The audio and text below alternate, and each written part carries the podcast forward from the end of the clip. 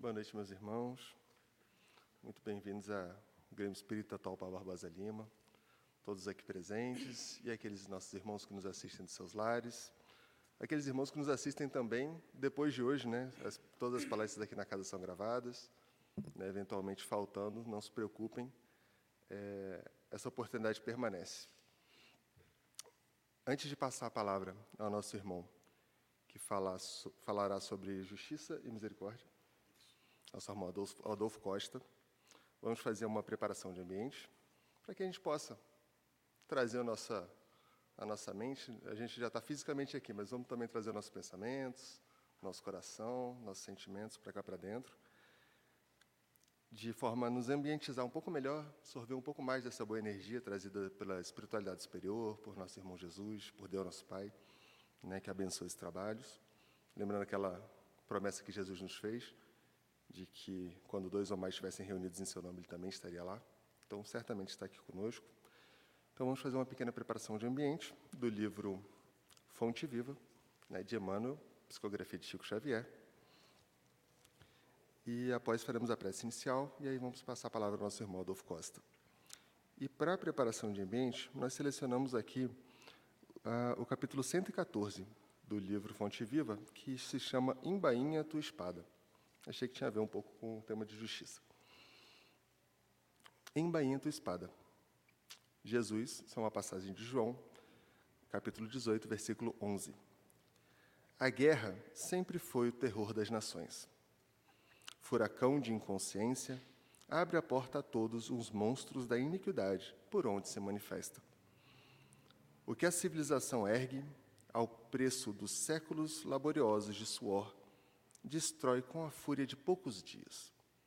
Diante dela, surgem o morticínio e o arrasamento que compelem o povo à crueldade e à barbárie, através das quais aparecem dias amargos de sofrimento e regeneração para as coletividades que lhe aceitaram os, esvários, os, os desvarios. Perdão. Ocorre o mesmo dentro de nós, quando abrimos luta contra os semelhantes sustentando a contenda com o próximo, destruidora tempestade de sentimentos nos desarvora o coração.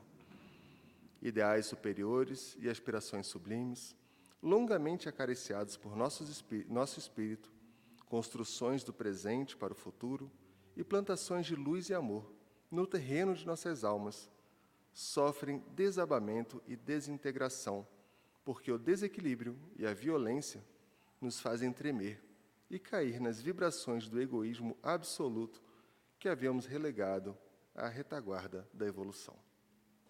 Depois disso, muitas vezes devemos atravessar aflitivas existências de expiação para corrigir as brechas que nos aviltam o barco do destino, em breves momentos de insânia.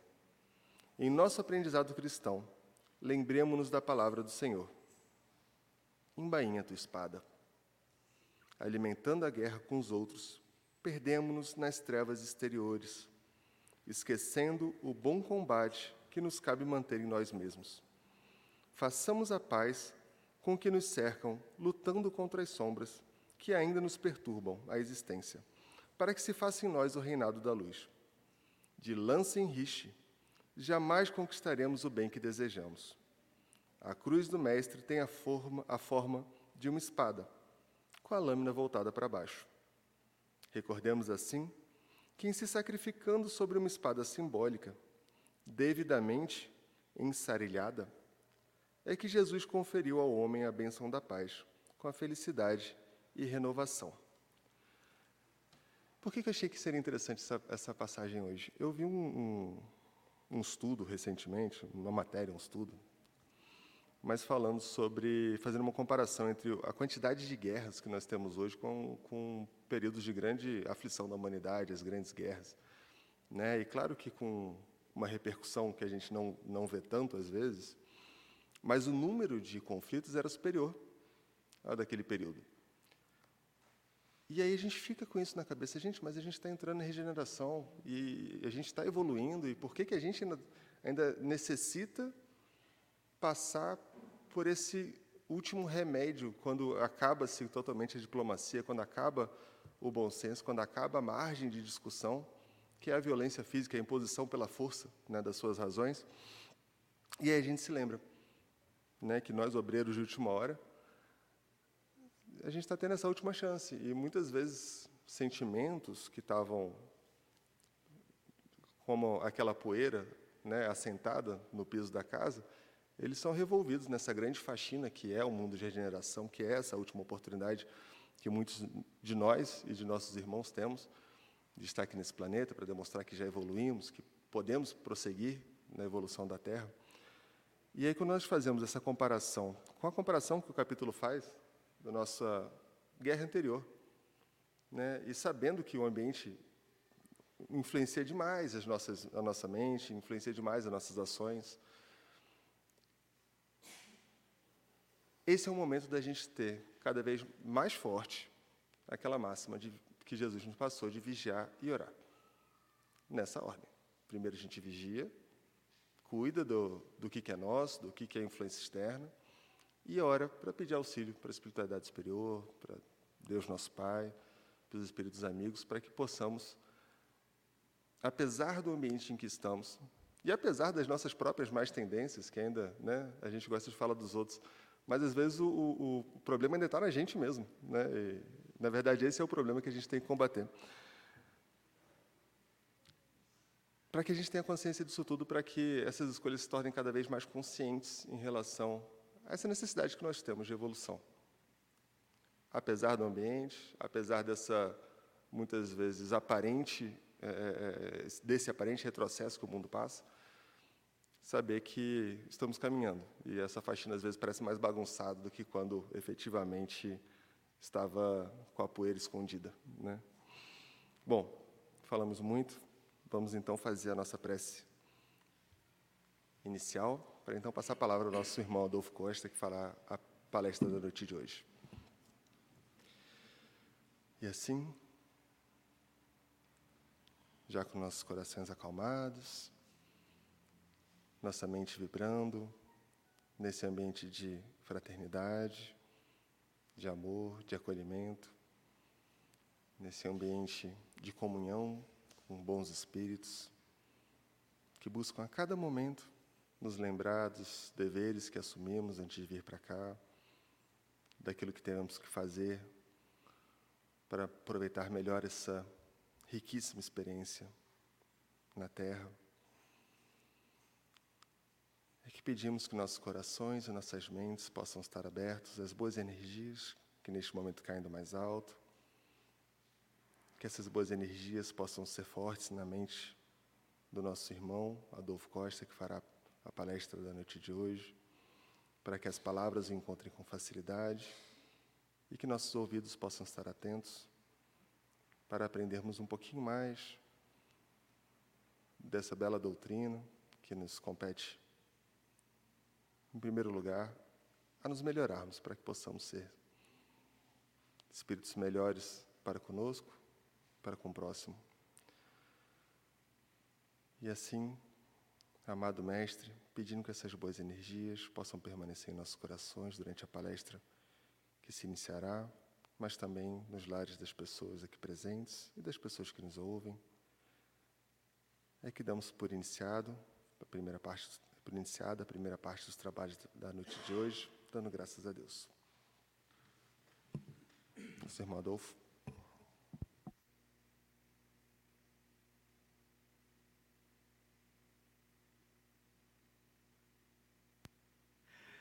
Boa noite a todos que nos ouvem, todos que nos assistem pelas redes sociais vinculadas à Casa de Atualpa e aos que presencialmente comparecem ao auditório cada dia mais cheio. Outro dia eu estava dirigindo a mesa e contei, fiquei assim realmente admirado.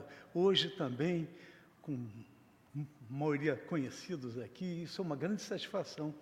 E nós espíritas, quando nos reunimos, nós vamos falar de Jesus, isso faz com que o nosso coração pulse assim um pouco mais forte. Eu, pelo menos, eu fico muito emocionado quando eu tenho essa oportunidade do trabalho em prol da doutrina. Né? É como a gente chama assim, ser o burrinho da mensagem do Cristo. A mensagem é dele, não é minha, né? Apenas nós transmitimos essa mensagem. E a nossa reflexão de hoje é muito interessante. Diz que todo sentimento, quando nós sentimos ele bom ou não, primeiro ele passa pela gente. Então, as nossas células primeiro sentem tudo aquilo que nós sentimos. E a palestra acontece a mesma coisa. Quando a casa ela nos indica um, um, tema e nós começamos a estudar e começamos a, a compreender toda a dinâmica e toda a grandiosidade do tema, isso também passa por nós. E a gente vê, puxa, essa palestra era tudo que eu precisava. E tudo que eu precisava, eu vou tentar é transmitir para vocês. Tudo isso que essa palestra, durante os dias e dias que eu trabalhei a respeito dela, eu recebi muita, muita, muita coisa boa, muita informação. Eu vou tentar passar isso para vocês. E essa palestra ela se baseia na mensagem número 37 do livro Nas Pegadas do Mestre. Esse livro foi editado pela FEB, de autoria de Vinícius. Não é espírito, Vinícius, que é o pseudônimo do trabalhador espírito Pedro de Camargo, que em vida escreveu várias obras, que foram todas elas editadas pela FEB. E o título da mensagem, conforme o Rafael nos informou, é Justiça e Misericórdia. Portanto, nós falaremos, refletiremos sobre essas duas virtudes, justiça e misericórdia, que no plano físico têm conceituação e aplicação bem diferentes daquelas do plano moral e espiritual, como nós veremos a seguir. Porque, de acordo com os nossos dicionários, vamos ver o que, que o nosso dicionário fala de justiça. São vários os conceitos, nós apenas pensamos uma que diz assim: justiça é a particularidade do que é justo e correto, como o respeito à igualdade de todos os cidadãos. É o princípio básico que mantém a ordem social através da preservação dos direitos em sua forma legal.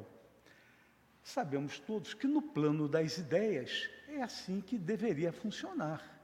Mas eu pergunto, é isso que acontece no nosso dia a dia? É essa justiça conceituada que acontece uh, na, na, vida em, de uma maneira geral? Não é o tema da reflexão sobre a aplicação do conceito na vida, na nossa vida social, se acontece ou não, mas apenas para refletirmos o que os nossos dicionários afirmam, conceituam e do que nós vivemos no dia a dia a respeito da justiça. E da mesma forma, o conceito de misericórdia, constante nos dicionários, está atrelado a um sentimento de dor e solidariedade, solidariedade com relação a alguém que sofre uma tragédia pessoal ou caiu em desgraça. E o ato concreto de manifestação desse sentimento de misericórdia se dá com o perdão, a indulgência, a graça ou a clemência. Mas nem sempre, e aí eu vou pedir para o Rafael que tenha misericórdia, me dá um pouco d'água. E, mas nem sempre é assim que acontece. E nem todas as pessoas, ou o julgador, aplicam de maneira igual para todos a justiça e nem todos têm misericórdia com o seu semelhante que está em desalinho, isso no nosso plano físico. E sem descer a detalhes dessas duas virtudes, o fato é que no plano físico elas caminham dissociadas e praticadas conforme interesses pessoais e previsões legais, além de serem mutáveis, transitórias e de aplicação diferenciada, conforme o país.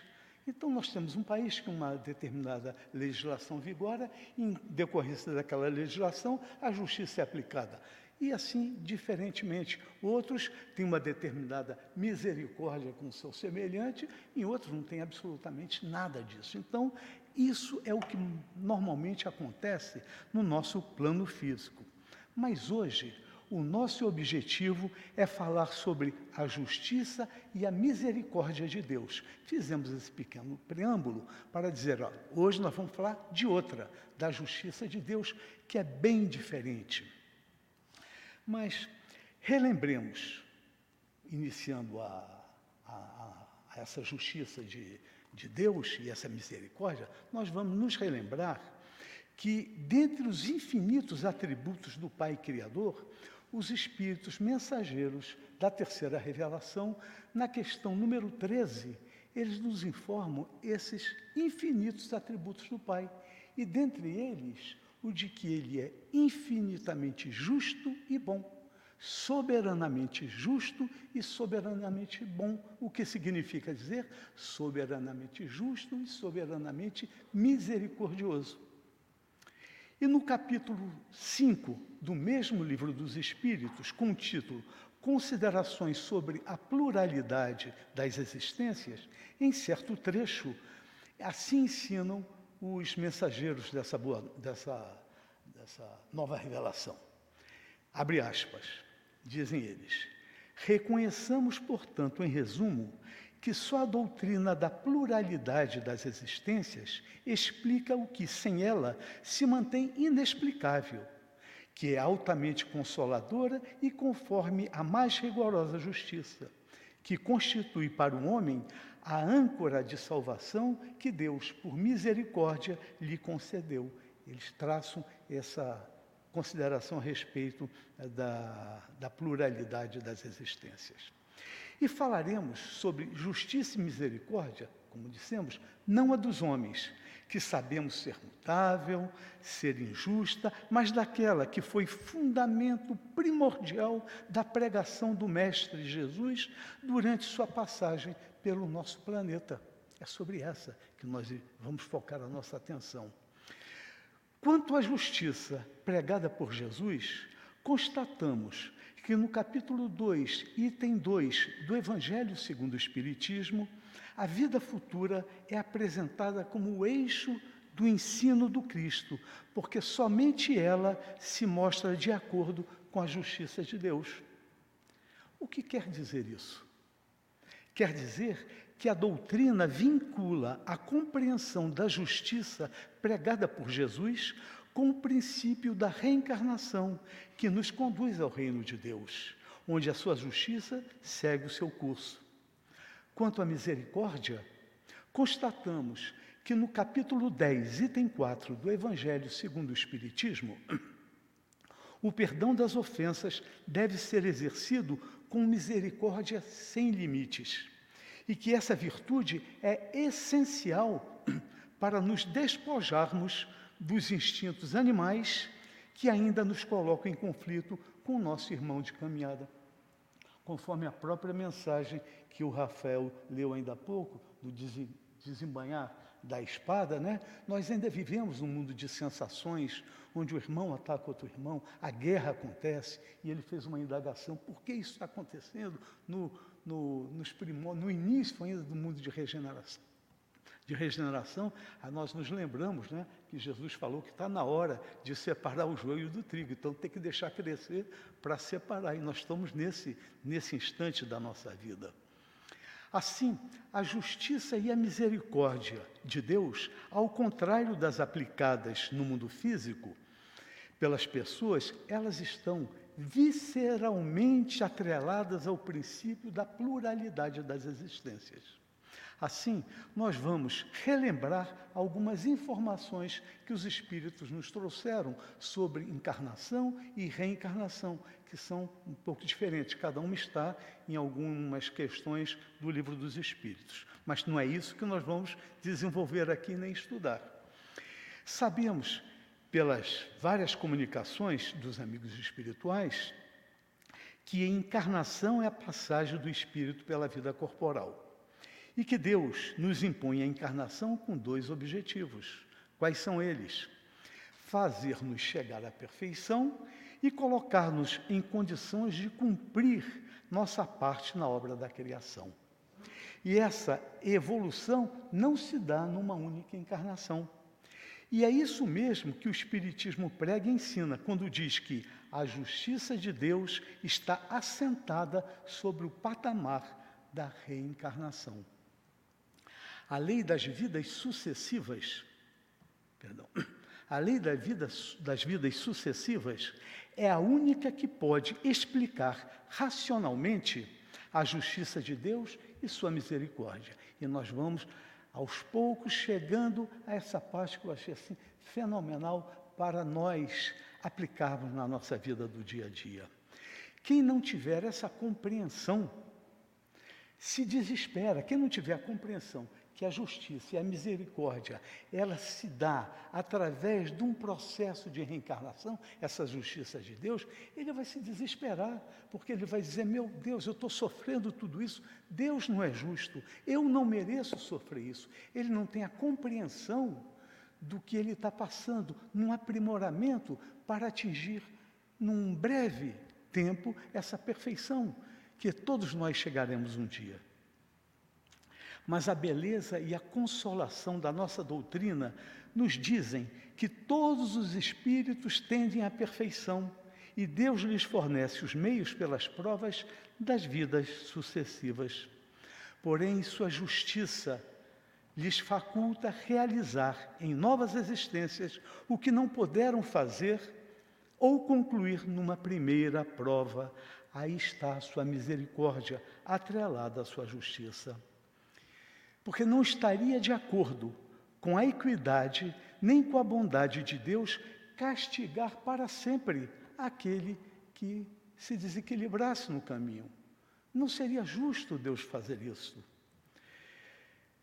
Qual aquele, qual de nós, qual de vocês que estão nos assistindo, que no fim do caminho da vida, se já chegou numa idade um pouco mais avançada, que não lamenta de ter adquirido muito tarde a experiência. Fala, puxa vida, agora que eu fui saber disso. E quando eu estava lendo essa questão, viu, Paulo? Eu me lembrei da minha mãe que desencarnou é, ano passado, no início do ano passado. Ela tinha uma voz belíssima que eu não tenho. E ela cantava o dia inteiro em casa. Eu me recordei de uma música dela ao ler isso aqui. Ela, ela cantava a música da época dela, que dizia assim: se eu soubesse naquele dia o que sei agora, eu não seria esse ser que chora, eu não teria. E aí ela segue.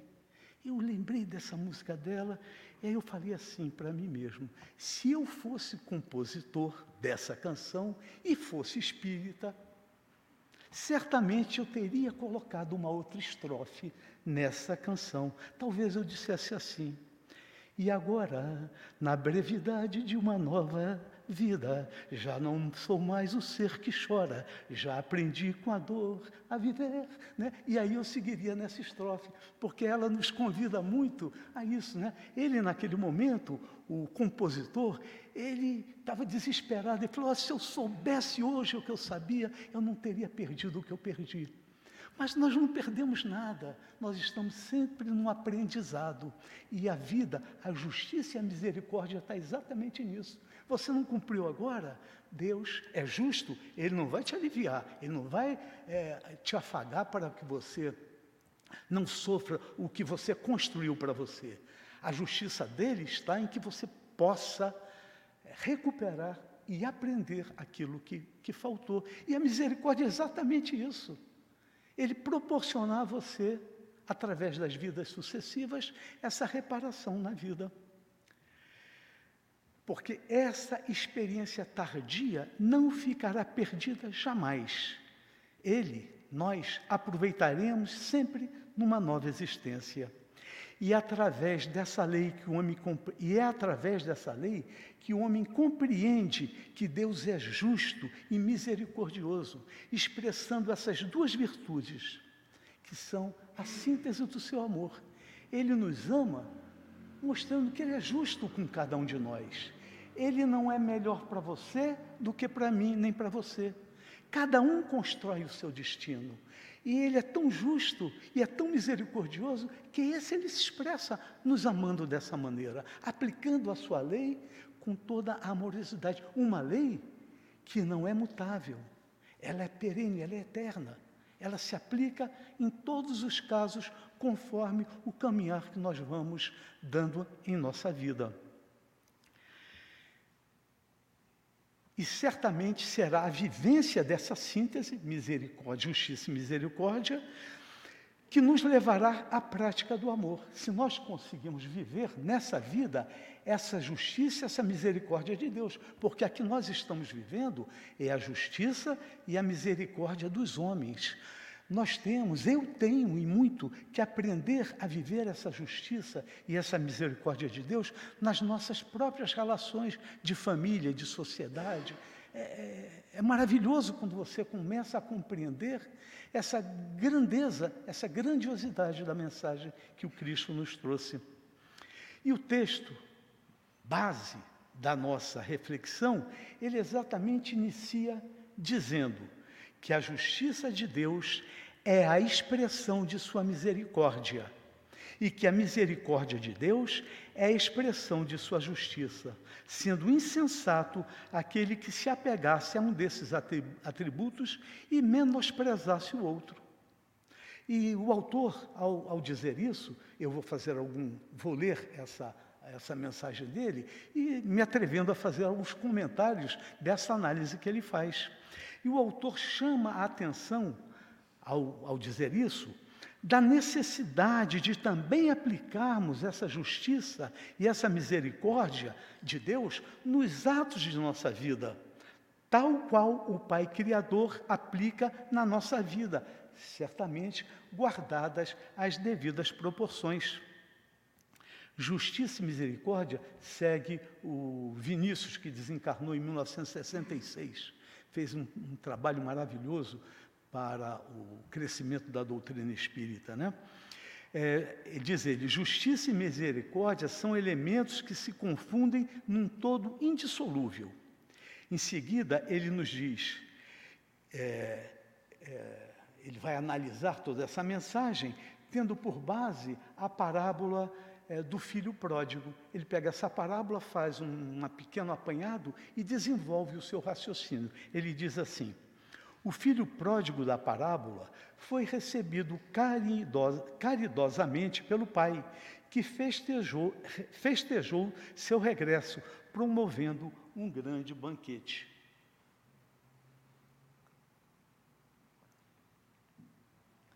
Mas não importará, num ato de justiça, aquele procedimento do pai? Vinícius perguntou, né? Certamente que sim. O moço estava arrependido após haver suportado com resignação as consequências dos seus desvarios. Demandava o lar que outrora abandonara e estava regenerado. Havia compreendido e confessara a grandeza de sua culpa. Logo, a atitude do pai, recebendo-o amoravelmente em seus braços, foi um ato de justiça expresso através da sua misericórdia. Aí nós vamos e falamos. Jesus falava em parábolas. E nós podemos interpretar essa parábola conforme a nossa consciência, conforme o nosso entendimento, e podemos fazê-lo sem errar, porque não existe uma receita pronta para uma parábola. Nessa parábola do filho pródigo, ele poderia estar nos dizendo sobre o pai, esse pai que recebe o filho, é o pai criador, que na sua justiça nos criou, simples ignorantes, estamos como errando, acertando, errando, acertando, até que um dia acertamos e Ele então nos recebe de braços abertos. Também pode ser nós mesmos, na nossa vida, na nossa família, com os nossos familiares, que aplicamos uma certa justiça, não crueldade, porque justiça não é crueldade, e recebemos aquele que se resignou, que se que pediu o retorno depois de ter passado por diversas provações e aprendizado, então o Pai, que, são, que é cada um de nós, recebe em abraço esse que, que se perdeu na vida e que agora está se encontrando. E segue Vinícius dizendo: se o Pai deixasse de agir precisamente como agiu, não seria justo porque seria cruel. Ora, você pagou o que você tinha, você aprendeu. Eu falo, não, mas eu não te quero. Não é justiça, é crueldade. Sendo, pois, misericordioso, foi também justo se de outra sorte impedisse de qualquer forma que o filho pródigo sofresse o efeito natural de seus pecados. Ele não seria misericordioso, porque seria injusto. Quer dizer, ele quis dizer aqui o quê? Se ele não fosse justo, é apenas deixasse que o filho cometesse o que quisesse na vida, sem aplicar a ele a, a devida. É, a devida condição de reparar o que fez, ele deixaria que esse filho continuasse na preguiça, na, numa vida que jamais retornaria, jamais lhe traria algum aprendizado. Então fica claro que a aplicação da justiça atrelada à misericórdia também pode ser manifestada nas nossas atitudes junto aos nossos familiares e aos nossos amigos, aos nossos companheiros de trabalho. E segue Vinícius nos dizendo com muita propriedade que o objeto da justiça é a misericórdia e o objeto da misericórdia é a justiça. Eis uma grande verdade, diz ele, porque por mais paradoxal que à primeira vista parece. Aí eu peço a palavra de Vinícius para dizer o seguinte: e por que paradoxal? Porque nós estamos acostumados a fazer justiça como um ato de vingança ou de crueldade por aquele irmão em erro. Quantas e quantas vezes nos chegam notícias de pessoas que cometeram crueldades. Estão aí na, no noticiário, o WhatsApp nos fala sobre isso. E o que, que a gente quer? O primeiro sentimento que isso acontece, das barbaridades que acontecem, é aplicar a lei de Moisés. Dente, olho por olho, dente por dente. Ele fez que ele sofra a mesma coisa. Quantos de nós já não foi traído? Ou companheiro, ou pela companheira, ou por um sócio, ou por um amigo, ou por um irmão? Quantos de nós é, é, faz parte de uma normalidade da vida e que a maioria de nós pensa: eu vou pagar com a mesma moeda. Nós não conseguimos ainda enxergar o outro companheiro como um irmão que também está no aprendizado. Nós queremos ou aplicar a ele a justiça da crueldade ou a justiça da vingança. Por isso que é importante essa, esse aprendizado da justiça de Deus, essa justiça que é atrelada à misericórdia. Porque por mais que nos doa uma traição, isso dói. Por mais que nos doa qualquer ato que um irmão cometa conosco, dói muito, é muito difícil. Mas nós estamos caminhando com ele na vida. A oportunidade é essa. Porque a pessoa que erra com você, e você também às vezes é o causador disso, é porque não sabe, está no estado de ignorância. Isso não significa que aquele que possa ser seu inimigo, você vá trazê-lo para dentro da sua casa.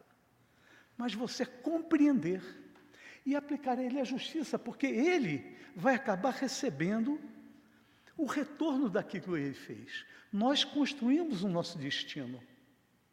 Então, deixa que o destino se encarrega.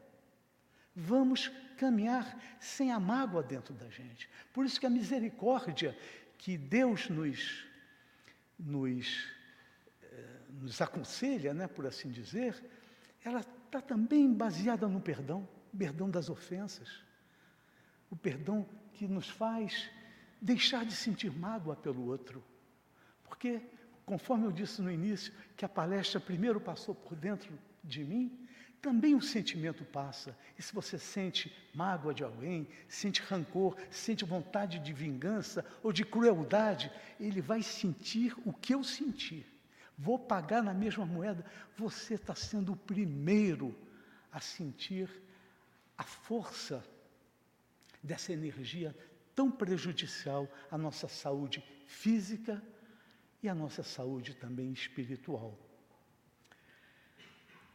eu, o tempo ainda me permite, a, a, a uma situação que aconteceu recentemente, recentemente, é, na vida, porque a gente estuda tudo isso aqui, é tudo muito bonito, mas quando chega no vamos ver como é que é, a gente muda e não, não esquece completamente isso, Rafael. Aconteceu isso há pouco tempo. Eu sou advogado. E o que aconteceu? Tinha, inclusive, em decorrência de muita coisa, eu estou abandonando a advocacia, está meio incompatível. É, um cliente meu, ele estava numa negociação de contratos, e nessa negociação do contrato, ele foi quiseram passar a perna nele. E aí ele me procurou e nós conseguimos né, mostrar que estava havendo uma situação é, que não era, não era de lealdade naquele meio que nós estávamos celebrando os contratos, né, enfim, e resolvemos a situação. Mesmo assim, a outra parte ainda queria passar a perna nele. E aí ele me procurou, o que, é que nós vamos fazer, Adolfo? Eu, ele falou, eu tenho meios de reverter essa situação, em vez dele me passar a perna, eu vou passar a perna nele. Eu falei, meu Deus do céu, onde é que eu fui me meter? Onde é que eu fui me meter? Eu falei, olha, eu acho que você vai ter que procurar um outro advogado, porque o que eu vou te aconselhar não tem nada a ver com isso. Porque nas nossas leis, o que ele poderia fazer estava ok é permitido. Não fechou o acordo, ele pode procurar outro, pode fazer isso e aquilo. Mas eu falei, nossa, eu estou aprendendo que eu não posso pagar o mal com o mal. Então, se aquilo é ruim, vai pagar com mal. Se eu não estou gostando do que ele está fazendo comigo, eu vou fazer com ele. Essa não é a nossa eh, máxima aura. Não fazer ao outro que você não queria que fosse feito a você. Como é que você vai aconselhar uma pessoa a passar a perna no outro? É difícil. Se você está na sua casa, e quantos e quantos pais, mães, se deparam com um filho que está numa situação de dificuldade, muitas vezes na droga? Então ela o que faz? Ela tem que aplicar uma justiça. Não pode ser só misericordiosa, passar a mão na cabeça e deixar que ele então toque a sua vida. Ela tem que ser justa ela tem que procurar elementos que ele possa se recompor naquilo que ele está fazendo. E muitas vezes é de uma dureza muito grande com esse filho. Mas tem que ser. Mas é uma dureza que não é crueldade, porque assim, tal como na parábola aqui do filho pródigo, no dia que esse filho vê todo o amor que essa mãe está se dedicando a ele, e procurar pelos seus próprios meios, se recompor, eu tenho certeza que essa mãe, que hoje está sendo dura com ele, vai abrir os braços e dizer: Vem, meu filho, vem que eu vou cuidar de você. E assim que Vinícius, ele nos fala. A justiça de Deus tem por fim regenerar o pecador. Então, nós, na nossa vida do dia a dia, temos essa obrigação primeiro para conosco, de nos regenerarmos, e depois para com o outro. Porque que cristão, que espírita nós vamos ser se a mensagem de Jesus ela for aplicada apenas dentro do, do nosso auditório, nas redes sociais? Não tem nenhuma aplicação é na nossa vida social, é dentro da nossa casa, é nas nossas relações de sociedade e até na própria profissão, porque lembre-se de uma coisa, não está lá que Jesus que disse: busque primeiro o reino de Deus e tudo mais vos será dado. Então, se você, numa negociação dessa que nós estávamos falando, você chega e fala: não, eu não vou prejudicar o outro, que Deus abençoe o negócio que ele está fazendo. E, de certa maneira, você perde o negócio. Mas você cresceu moralmente. Nós estamos aqui numa passagem muito rápida. O aprendizado aqui é de deixarmos de ser o homem bárbaro, o homem dos instintos e das sensações, para sermos o homem moral, nesse novo mundo de regeneração, onde não tem tapiação onde não tem mais ou menos. A lei que vigora é aquela que nós estávamos conversando há pouco, que se resume lei de justiça, amor e caridade. Ela é aplicada aqui no Brasil, é aplicada lá no Japão, em Marte, em Júpiter, em Saturno em outra galáxia. Porque o amor é a base da lei de Deus. E quando nós aprendemos a amar ao próximo, essas negociações, esses códigos podem ser todos rasgados. Porque a justiça e a misericórdia unidas, sintetizando esse amor do Pai, ela vai calar fundo no nosso coração, vai fazer com que nós nos tornemos esse homem de bem que o Evangelho, segundo o Espiritismo, nos fala com tanto carinho, com tanta propriedade. E é isso que cada um de nós está buscando na nossa vida. Nós não queremos sofrer. A dor, ela existe para nos fazer caminhar, mas sofrimento existe quando nós persistimos na dor, que nós sabemos a causa dela, aí nós sofremos. Então a doutrina está aí para nos ensinar, para nos aconchegar, para nos consolar, porque nós sabemos, nós temos certeza que o Pai Criador conhece a cada um de nós pelo nome. Nenhum de nós está perdido ou abandonado. Ele conhece pelo nome cada um. Ele está pertinho de nós. Basta que você o busque na oração, na sua palavra, Ele está juntinho de você. Buscai e achareis, ajuda-te, o céu te ajudará. Então tudo se renova no momento em que você tem fé.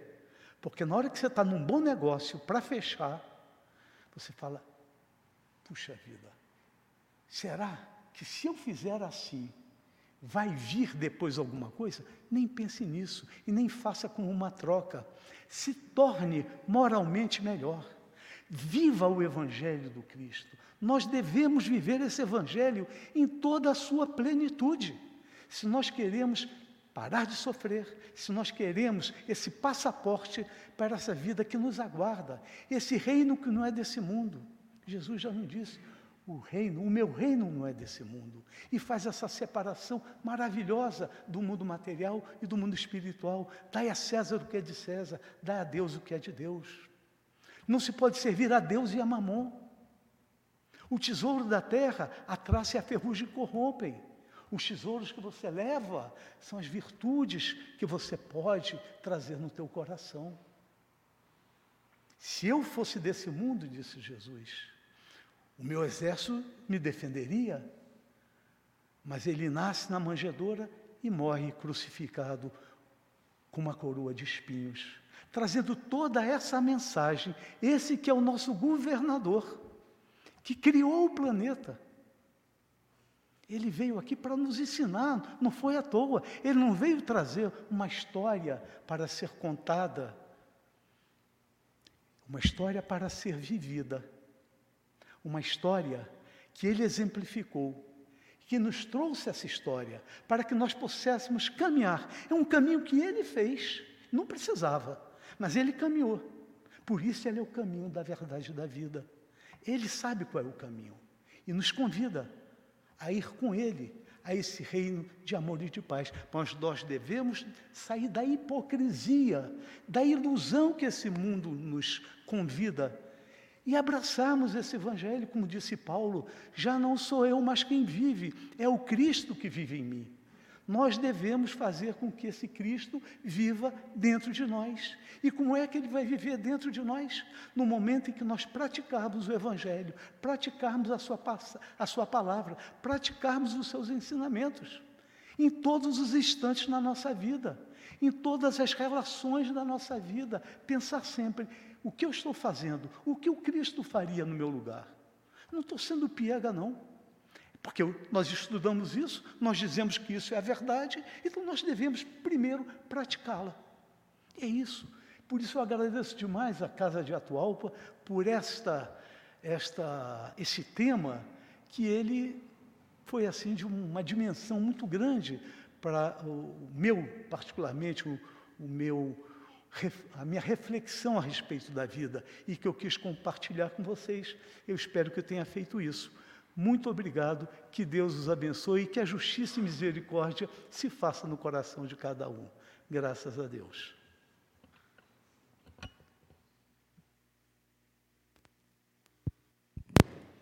Bom, meus irmãos, muita coisa para nossa reflexão, não é?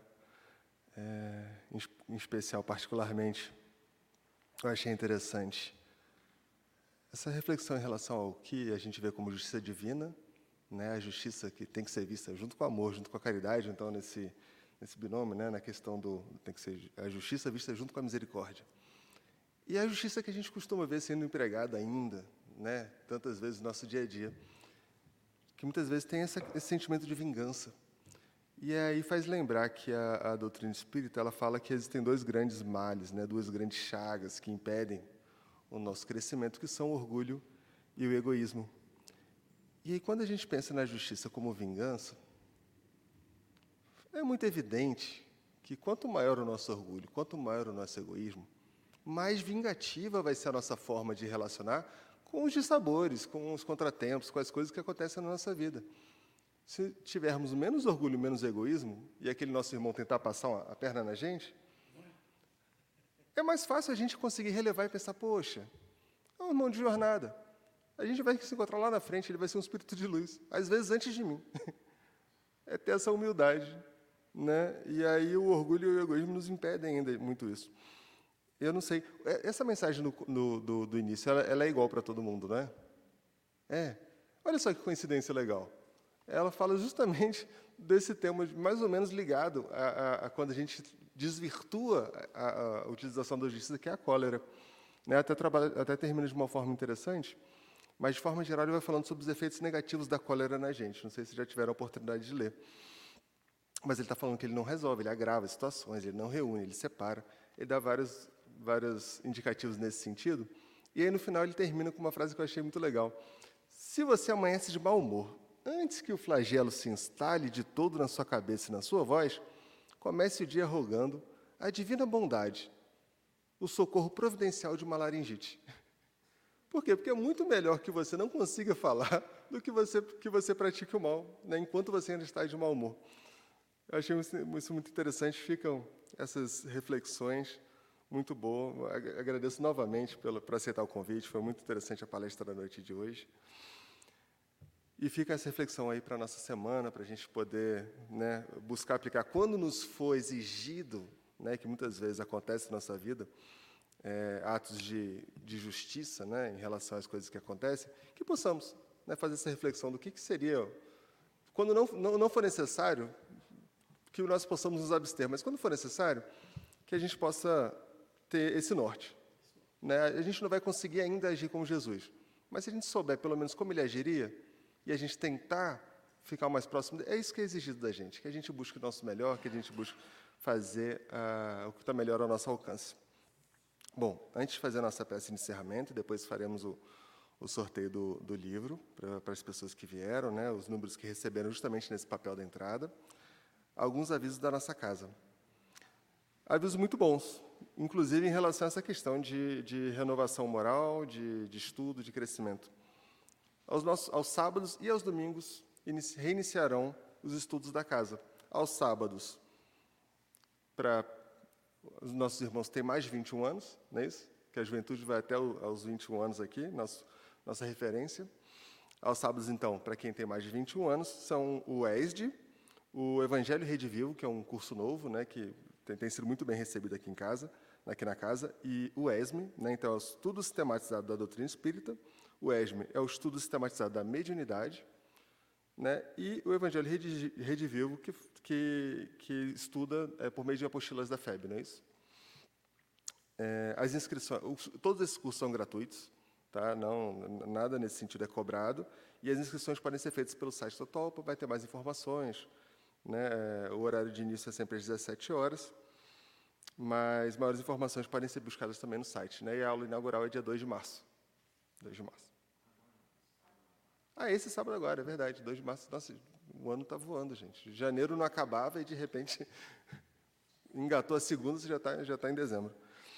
E aos domingos tem a infância e a juventude. A infância é antes da juventude, ela vai das 8h50 às 10 horas, mais o período para o passe, e a juventude inicia às 10h30 e vai até o meio-dia. Tá? Uh, da mesma forma, a, a, só que a matrícula aqui não é feita pelo site, é feita diretamente na, na juventude, que é aqui, aqui na casa, no segundo andar atrás de vocês. Tá?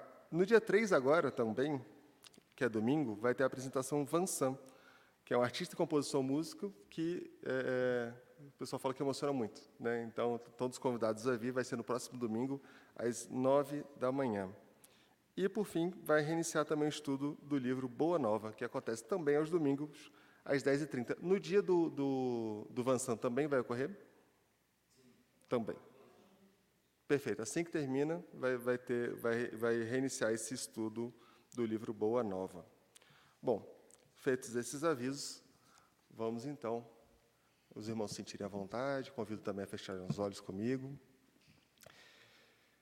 E levando nosso pensamento ao mais alto, inspirado por essas boas palavras, lembrando desse norte da nossa existência, que é a busca da melhora íntima, que é a busca do auxílio ao nosso irmão, que é conseguirmos descongelar um pouco o nosso coração para também aceitarmos o auxílio do nosso irmão, em comunhão constante com os espíritos superiores que querem nosso bem, que nos amam, que tentam a cada instante segurar nossa mão para que tropecemos menos, ou que, se tendo tropeçado, que possamos nos reerguer e voltar para o caminho do bem.